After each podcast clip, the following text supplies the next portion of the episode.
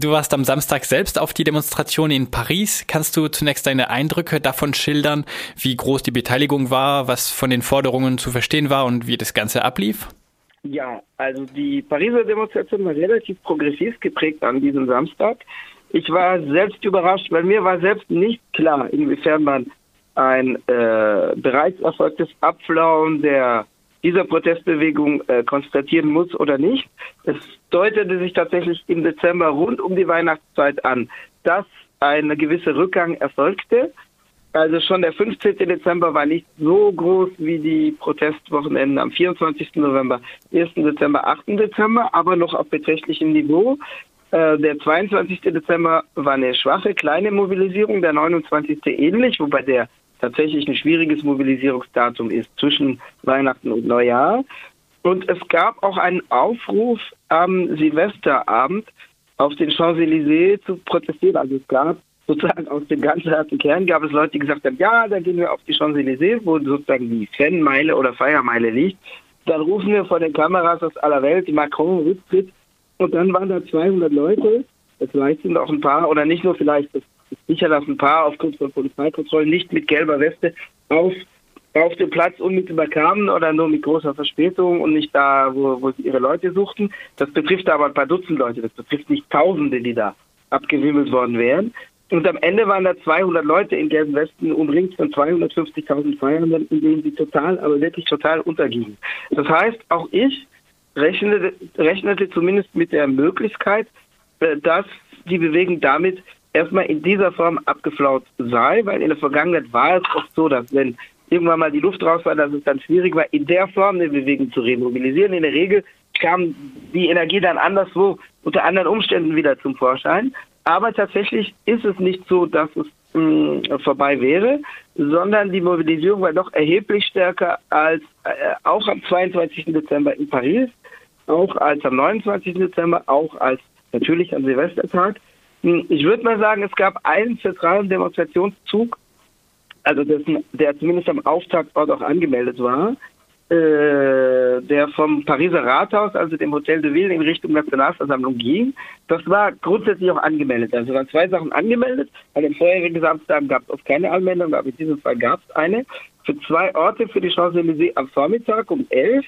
Da gab es auch äh, schon einige na, nicht nur einige hundert, sondern zwei bis dreitausend Leute. Da gab es auch Reibereien an manchen Ecken, wo dann die Leute in Seitenstraßen wollten. Und dann gab es diesen Aufruf für 14 Uhr. Ähm, also tatsächlich, zumindest vor dem Rathaus war angemeldet. Es war dann angekündigt, dass die Leute auch in Richtung Nationalversammlung gehen würden. Es war auch klar, dass man da nicht direkt hinkommen würde. Und das war schon ein Demonstrationszug von plus minus 5000 Menschen, also reale Zahlen. Jetzt nicht aufgeblähte Veranstalterangaben und auch nicht äh, runterspielende Zahlen des Innenministeriums, plus minus 5000 auf der zentralen Route. Es gab daneben an verschiedenen Orten in Paris kleine Gruppen, mobile Gruppen, die unterwegs waren. Mm, und es gab jetzt neu, dass Leute sich auch durch Aufkleber mit Inhalt auszeichnen. Also was es bisher schon gab, war, dass es äh, Sprüche auf die gelben Westen draufgemalt gab. Das gab es auch dieses Mal.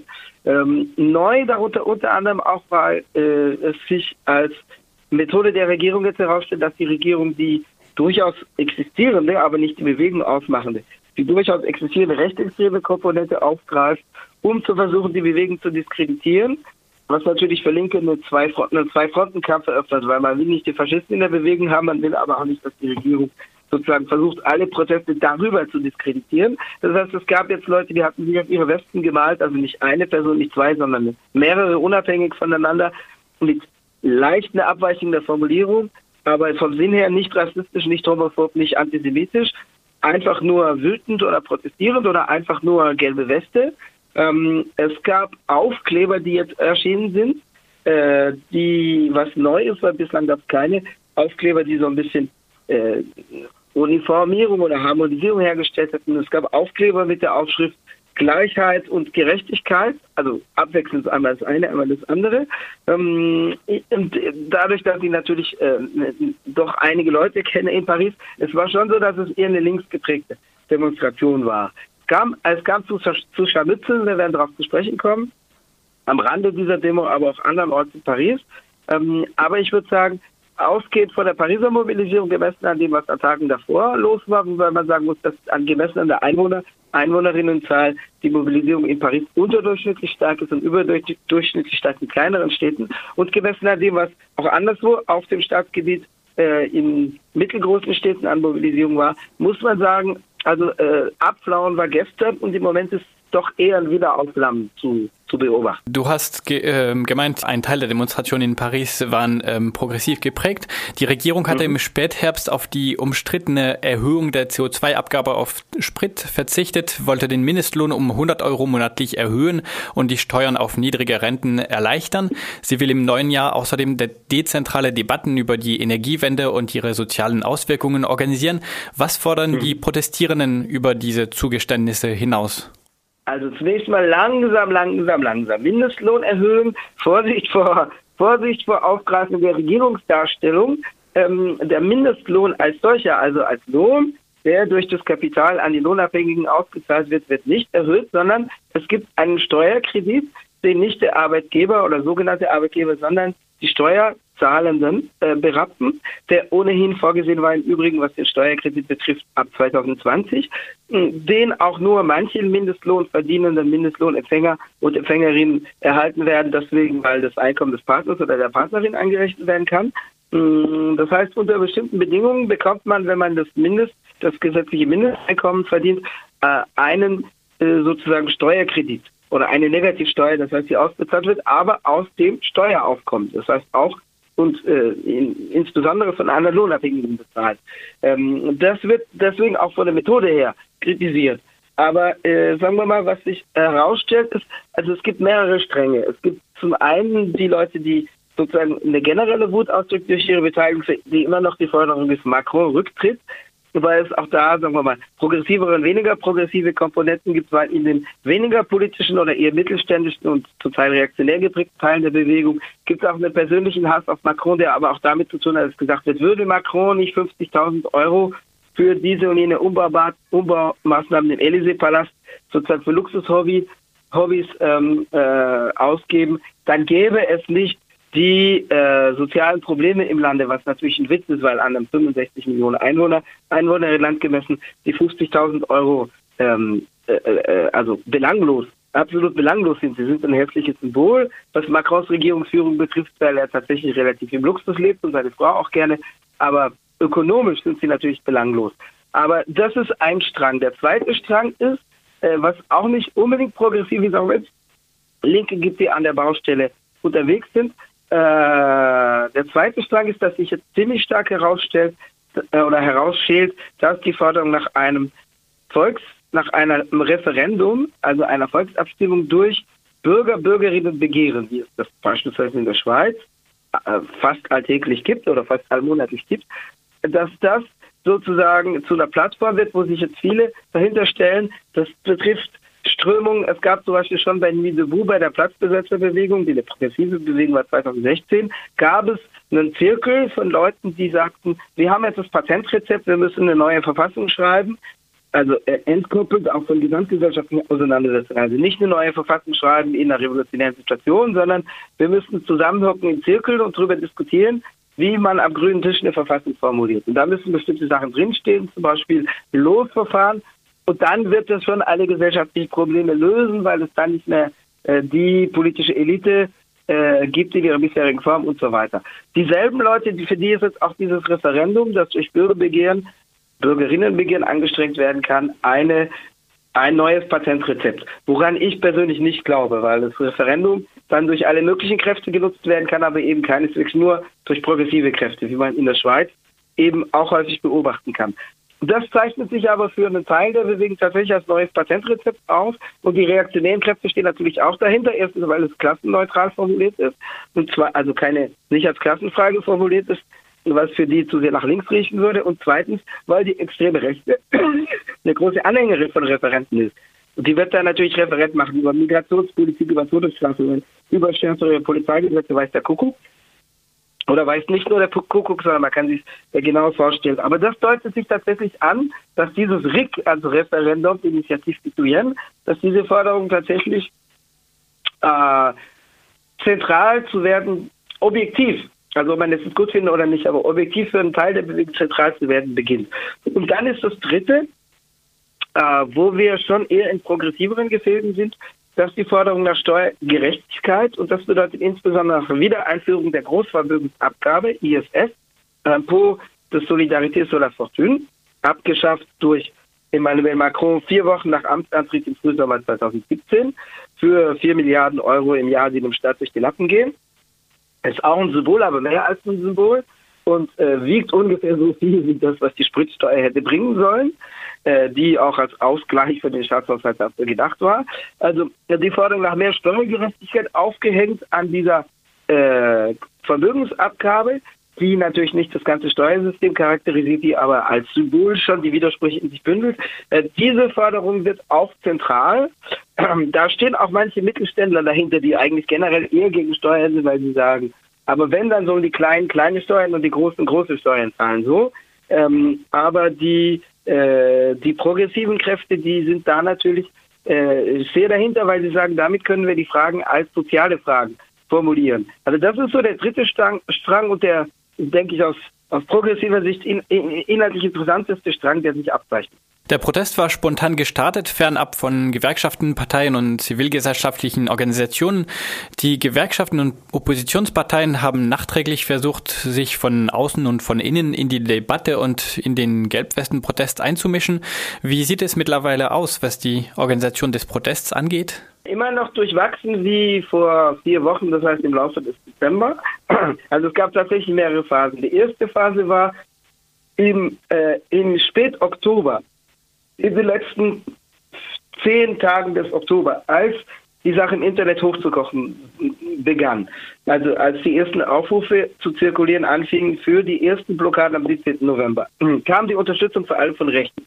Also die ersten Berufspolitiker und Politikerinnen, die lautstark dazu aufriefen, waren Nicolas Dupont-Aignan, weit auf der Rechten und Marine Le Pen von der extremen Rechten. Dann gab es tatsächlich die Phase, wo die Gewerkschaften nicht von den Führungen her, aber von Teilen der mittleren Strukturen, also der Kreisverbände und der Basis her, in Bewegung zu geraten äh, begannen.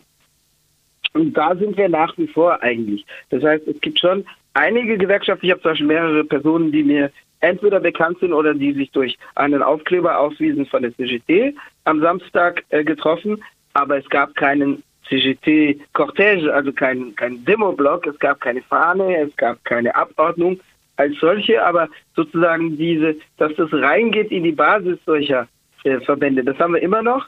Die CGT hat ja versucht, parallel Sachen zu organisieren und sie hat ihren eigenen Aktionstag ohne Bezug zu den Gelbwesten am, 14, am Freitag des 14. Dezember organisiert, aber mit nicht großem Erfolg, mit 15.000 Leuten frankreichweit. Also das ist für die CGT ein Klacks. Ähm, es ist ein Misserfolg gewesen. Aber äh, nach wie vor haben wir das so, dass nicht organisierte Parteien als solche es unterstützen, sogar weniger, weil wir hatten Phasen, wo zum Beispiel Jean-Luc Mélenchon als der große etablierte Linkspolitiker, Linkspopulist, wenn man den Begriff benutzen möchte, äh, selber zu Demonstrationen ging. Das war in der ersten Dezemberhälfte der Fall. Er hat sich zuerst angekündigt, in Paris teilzunehmen und hat dann in Marseille demonstriert, ich glaube am 8. Dezember. Ähm, wir hatten zeitweise Phasen, wo der Rassemblement National auf der extremen Rechten offen unterstützte. Er hat jetzt ein bisschen zurückgenommen, weil er auch die staatsmännische Partitur spielt. Also Louis Alliot zum Beispiel, der Lebensgefäß von Marine Le Pen und Europaparlamentarier, hat heute, am heutigen Montag, frisch gesagt, frisch geäußert, er sagte, also mit Gewalt kommt man nicht weiter und solche Sachen, die, diese gewalttätige Eskalation, das ist jetzt nicht gut und man muss jetzt rein auf friedliche Mittel setzen und so. Also der, die extreme Rechte setzt sich immer wieder auch ab und sagt, wir unterstützen die Forderungen, aber jetzt muss es auch kanalisiert werden und so. Ähm, das heißt, wir hatten eher weniger Unterstützung aus Strukturen heraus gestern, als es schon mal da war, auch wenn es immer noch dieses eher dieses Reinfließen von der Basis her gibt, was um oder nicht gestern, sondern vorgestern, also am Samstag, 5. Januar, was allerdings die Feststellung, dass es ein Mobilisierungserfolg ist, umso deutlicher unterstreichen lässt. Wir haben mittlerweile mehrmals die Frage von Gewalt erwähnt. Der Innenminister sorgte für Aufsehen, indem er die Polizei dazu aufrief, die besetzten Kreisverkehre bei Bedarf gewaltsam räumen zu lassen. Am Wochenende wurde ein Polizeioffizier dabei gefilmt, wie er Demonstrierende verprügelte. Ein Staatsanwalt mhm. hat diese Polizeigewalt nachträglich damit gerechtfertigt, man habe es mit einer aufständischen Situation zu tun. Wertest mhm. du es als Ausrutscher und Gewalttaten einzelner Personen oder ist es als gezielte Eskalationsstrategie der Regierung zu verstehen, um die Menschen vom Protest zu entmutigen? Also es gibt auf jeden Fall eine Carte Blanche für die Polizei, wie es auch schon zum Beispiel 2016 bei der damals eher gewerkschaftlich, gewerkschaftlich oder gewerkschaftsnahen äh, Bewegung gegen die Arbeitsrechtsreform der Fall war. Äh, das hat natürlich zu tun damit, diese Carte Blanche für die Polizei auch mit dem äh, in jüngerer Vergangenheit existierenden Ausnahmezustand, also von November 2015 bis Oktober 2017 ähm, und der, der, der, der Erfahrung, dass die Regierung sagt, jetzt in dieser Stunde der Not lassen wir der Polizei alles Mögliche durchgehen und die Polizei ist natürlich auch steht unter erhöhtem Mobilisierungsdruck von Seiten der Regierung. Die Polizei hat ja ihrerseits auch und vor allem für die Zahlung von zahlreichen Überstunden, die angelaufen sind während der Gelbwest-Proteste, äh, auch für mehr Personal, damit die Einzelnen natürlich weniger eingesetzt werden. Die, die haben dann am 19. Dezember protestiert, die Regierung an, an einem Mittwoch vor Weihnachten, in der Woche vor Weihnachten, die Regierung hat damals auch ziemlich schnell nachgegeben äh, was zumindest die materiellen Forderungen der Polizeikräfte betrifft. Da hatten sie natürlich ein bisschen, bisschen äh, Furcht, dass dass sie sozusagen da äh, nicht mehr auf ihre bewaffneten Arm vertrauen können wie, wie bisher. Ähm, äh, dazu gehört aber auch zu dieser Regierungspolitik, dass nicht nur bei den materiellen Forderungen, die ja nachvollziehbar sein mögen, äh, nachgegeben wird, sondern eben auch gesagt wird, carte blanche, also auch für Verfehlungen der Polizei, die sehr real sind, ähm, äh, lassen wir eine gewisse Straflosigkeit gelten. Also es gab zwei Symbole an diesem äh, Wochenende, was sagen wir mal eine Eskalation, wie du schon erwähnt hast, von verschiedenen Seiten auch äh, widerspiegelt. Also es gab diesen Polizeioffizier in Toulon, der gefilmt wurde. Da ist übrigens inzwischen die Dienstinspektion, also in Deutschland würde das Dienstaufsicht heißen, hier heißt es Inspection Générale de la Police äh, Nationale, eingeschaltet worden. Also der Präfekt hat die, diese Dienstinspektion, also eine, eine Kontrollbehörde, die dem Innenministerium direkt untersteht, nicht der Polizeihierarchie, sondern dem Innenministerium direkt untersteht, die die Polizei kontrolliert, eingeschaltet. Es gab tatsächlich eine Diskussion, weil man sieht diesen Polizisten am Schlagen. Er hat selber behauptet, er habe, aber man sehe auf dem Video nicht, dass der, den er schlägt, eine, einen abgebrochenen Flaschenhals in der Hand trage. Es kam alle, also er hat sich dadurch rausgeredet, dass er sagte, es lag Nothilfe vor, weil der, der geprügelt wurde, gefährlich gewesen sei durch einen abgebrochenen Flaschenhals. Ähm, es stellte sich aber inzwischen heraus, dass dieser Polizist bereits wegen äh, sagen wir mal, Dienstvorschriften überbordender Gewalt äh, sanktioniert worden ist, äh, also disziplinarrechtlich belangt worden ist. Das lässt es natürlich nicht gut aussehen. Ähm, das ist das eine Symbol, also diese Bilder aus Toulon in Südostfrankreich. Das andere Symbol ist, dass es auf einer Brücke in Paris einen, wie sich inzwischen herausstellte, tatsächlich Profiboxer gab. Also es machte erst die Runde und man dachte, es sei ein Scherz, das gesagt wurde, da war ein Profiboxer am Werk. Man, also man sieht auf dem Video, wie auf den Boden gehender Polizist äh, nochmal geboxt wird. Und man hat das gesagt, da war ein Boxer am Werk. Also es wird schon gesagt, bevor sich herausstellt, wer es war. Aber es stellt sich heraus, es ist tatsächlich ein ehemaliger Boxmeister, der Landesmeister, äh, der jedenfalls verdächtigt wird, derjenige zu sein. Ähm, also da, da gab es Prügelei auf einer Seenbrücke, wo es eben um die Frage ging, ob man rüberkommt. Also die Polizei hatte zuerst Schlagstock eingesetzt und dann gab es aber tatsächlich auch Schläge für einen bereits zu Boden gegangenen Polizisten, wie immer man das jetzt bewertet. Das heißt, es gibt schon Eskalation von verschiedenen Seiten. Es gibt ja durchaus auch Teile der Bewegung, die aus ihren eigenen Gründen auf eine gewisse Eskalation setzen. Die Insurrektionisten sagen zum Beispiel, bei Organisierung und längerfristiges Kräftefeld davon hätten wir gar nichts. Die Erfahrung der Tat ist es und äh, je mehr Glasbruch, desto revolutionärer wird ähm, Also es gibt ja durchaus Teile, die sagen, sozusagen, den politischen, entweder wir schrauben den politischen Preis für die Regierung in die Höhe oder so, so funktioniert Vorbereitung auf Gesellschaftswandel, also durch die Propaganda der Tat. Jedenfalls, es gibt durchaus eine Eskalation von mehreren Seiten. Es gab noch ein drittes spektakuläres Ereignis, was aber, glaube ich, nicht von irgendwie organisierten Leuten ausging. Dagegen spricht also, dass die Leute organisiert gewesen wären oder erfahren gewesen wären, dass sie sich nicht darum bemühten, ihre Gesichter zu verhüllen oder überwiegend nicht. Einer war, glaube ich, vermummt, aber die Mehrzahl, die man auf den Videobildern, die äh, verbreitet werden, sieht, nicht vermummt. Ähm, es gab 15 Leute, die in ein Ministerium eingedrungen sind, in dem der äh, Regierungssprecher sitzt, der also auch es gibt in Frankreich ein Ministerium für Beziehungen zum Parlament, also für die Beziehung zwischen Exekutive und Parlament. In Deutschland wäre es vermutlich das Kanzleramtsministerium. Und ähm, der Inhaber dieses Ministeriums ist gleichzeitig Regierungssprecher, also Benjamin Griveaux, einer der aus der jüngeren Garde, aus der jüngeren Riege rund um Emmanuel Macron. Der verließ am Samstag gegen 16.30 Uhr fluchtartig sein Ministerium. Da hatten Leute äh, es geschafft, sozusagen bis an die Tür zu kommen. Wahrscheinlich, weil äh, stärkere Polizeikräfte abgezogen waren, weil sie anderswo konzentriert waren. Dann haben die einfach geklingelt. Dann hat aber einer auf einer naheliegenden Baustelle ein, ein Gabelstapler oder ein Gabelstapler ähnliches äh, Fahrzeug, also ein Baufahrzeug, herangeschafft und hat damit einfach mal die Tür eingefahren. Dann, dann standen die drin und dann ist der Minister fluchtartig abgehauen. Äh, das war, glaube ich, so nicht geplant, sondern das geschah aus, Eifer, aus dem Eifer der Aktion heraus. Wie gesagt, die Leute hatten sich nicht bemüht, ihre Gesichter zu verbergen. Das heißt, das spricht nicht dafür, dass es Leute sind, die jetzt unbedingt ähm, aus bürgerlicher Sicht, würde man sagen, Krawallerfahrung haben oder die, die, die sozusagen sowas von längerer, mit längerem Atem vorbereiten. Das sieht nicht danach aus.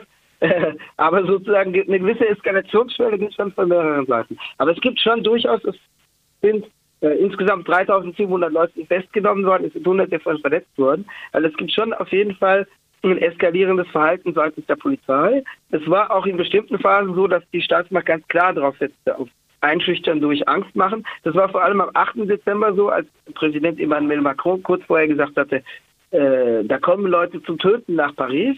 Damit meinte er Demonstranten, da war aber eigentlich die Bereitschaft der Staatsmacht, es auf Leben und Tod ankommen zu lassen natürlich dadurch ausgedrückt. An dem Tag waren zwölf gepanzerte Fahrzeuge, äh, zwölf äh, Panzer der Gendarmerie im Einsatz. Ähm, äh, hier kommt übrigens gerade die Meldung rein, dass der Berufsboxer soeben festgenommen wurde, weil aufgrund von Verfahrensfehlern mussten sie ihn am Samstag vorübergehend äh, laufen lassen, weil seine Festnahme irregulär war, aber gerade ist er festgenommen worden um 12.18 Uhr. Ähm, äh, äh, also die, die, die, die Karte Einschüchterung durch martialisches Auftreten ist durchaus durch die Regierung gezückt worden. Nicht so sehr am vorgestrigen Samstag, da war das Polizeiaufgebot deutlich verringert gegenüber dem äh, am 8. Dezember etwa, aber generell gehörte das zum Regierungshandeln dazu. Ich würde gerne nochmal auf diesen Vorfall ähm, am ähm, Sitz des Regierungssprechers äh, zurückkommen. In den vergangenen mhm. Wochen hat es bereits Angriffe auf Behörden und Symbole des Zentralstaats gegeben, etwa eine Präfektur und ein Finanzamt. Und zum ersten mhm. Mal wurde nun aber direkt ein Gebäude der Regierung angegriffen. Ähm, mhm. spitzt sich die Situation also tatsächlich in Richtung eines Aufstands weiter zu, wie die Regierung es so ähm, kommuniziert?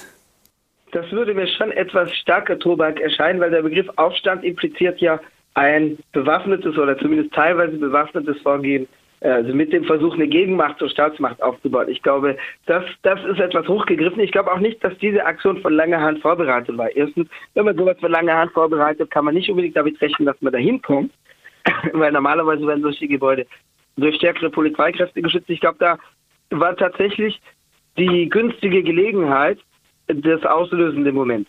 Äh, die Tatsache, dass da so ein Gebäude ungeschützt, ungeschützt herumstand. Ähm, also ich glaube nicht, dass es sich da sozusagen um ein von einer revolutionären Avantgarde von langer Hand vorbereitetes Besetzungsunternehmen handelt. Ähm, also wie, was weiß ich, wie wenn man in Kuba 1959 wäre oder so, als die letzten Bastionen der Regierung in die Hände der Aufständischen kommen. Also kurz bevor man dann das Nationalfernsehen besetzt und dann da Erklärungen verliest, um zu sagen, die Regierung ist auf der Flucht oder so. Das, das glaube ich, ist nicht das Szenario. Ähm, wenn sowas von langer Hand vorbereitet wäre, wie gesagt, dann hätten die Leute, glaube ich, auch ihre, nicht ihre Gesichter in die Kameras gezeigt. Äh, gehalten. Ähm, also äh, nichtsdestotrotz ist es tatsächlich so, dass es eine erstaunlich hohe Eskalationsschwelle ist oder ein erstaunliches Überschreiten von Eskalationsschwellen, so formuliert, äh, im Vergleich zu anderen äh, Bewegungen, vor allem wenn man es an der Gesamtzahl der Teilnehmenden äh, misst. Also an der Gesamtzahl der Teilnehmenden gemessen handelt es sich ja nicht um eine der quantitativ stärksten Bewegungen der letzten 15 Jahre, äh, wobei das auch mit der Form zu tun hat, weil es ist ja durchaus so, dass in den kleineren Städten diese Verkehrskreise zurzeit über Wochen hinweg permanent besetzt waren, also mit Aufbau von Zelten oder von Gebäuden. Ähm, bei gewerkschaftlichen Demonstrationen, wo man halt an einem Nachmittag zur Demonstration geht, ist es sicherlich leichter, äh, sich da zu beteiligen, weil es weniger zeitaufwendig und weniger auf Dauer angelegt ist, als jetzt irgendeinen Kreisel über Tage und Wochen hinweg zu besetzen. Aber sagen wir mal, wir haben Zehntausende, die auf der Straße waren, auf dem Höhepunkt bis zu 300.000 in der ersten Dezemberhälfte. Wir hatten aber in den vergangenen 15 Jahren Gewerkschaftsdemonstrationen, wo an einem Tag zwei Millionen unterwegs waren. Also das hatte nicht denselben Charakter, es war punktueller, es hatte eher den Charakter von äh, Anführungszeichen auf Latschdemonstrationen. Es war gefahrlos, es war risikolos ähm, in der Regel. ähm, was nicht heißt, dass es keine militanten Aktionen gab, aber ganz, ganz am Rande. Und wenn man da hinging, musste man nicht damit rechnen, äh, mit sowas konfrontiert zu sein. Ähm, es hat sich nur in, der, in den Augen vieler Teilnehmenden eben herausgestellt, dass es insofern nichts bringt, als die Regierung gegenüber solchen Mobilisierungen äh, nicht mehr nachgibt. Also das letzte Mal, dass sie nachgegeben hat, war 2006 beim Streit um den Kündigungsschutz für die unter 30-Jährigen beim CTÖ. Und danach gab es keine zentrale Mobilisierung mehr, die gewonnen hätte. Weder 2010 bei den Renten noch 2013 beim Beschäftigungsgesetz, was unter anderem arbeitsrechtliche Fristen runtersetzt, noch beim Arbeitsgesetz 2016. Äh, deswegen verlagert sich soziale Bewegung natürlich auch auf andere Formen. Und da, die liegen jedenfalls deutlich über Eskalationsschwellen drüber, die in der Vergangenheit nicht überschritten worden wären. Das muss man schon beobachten.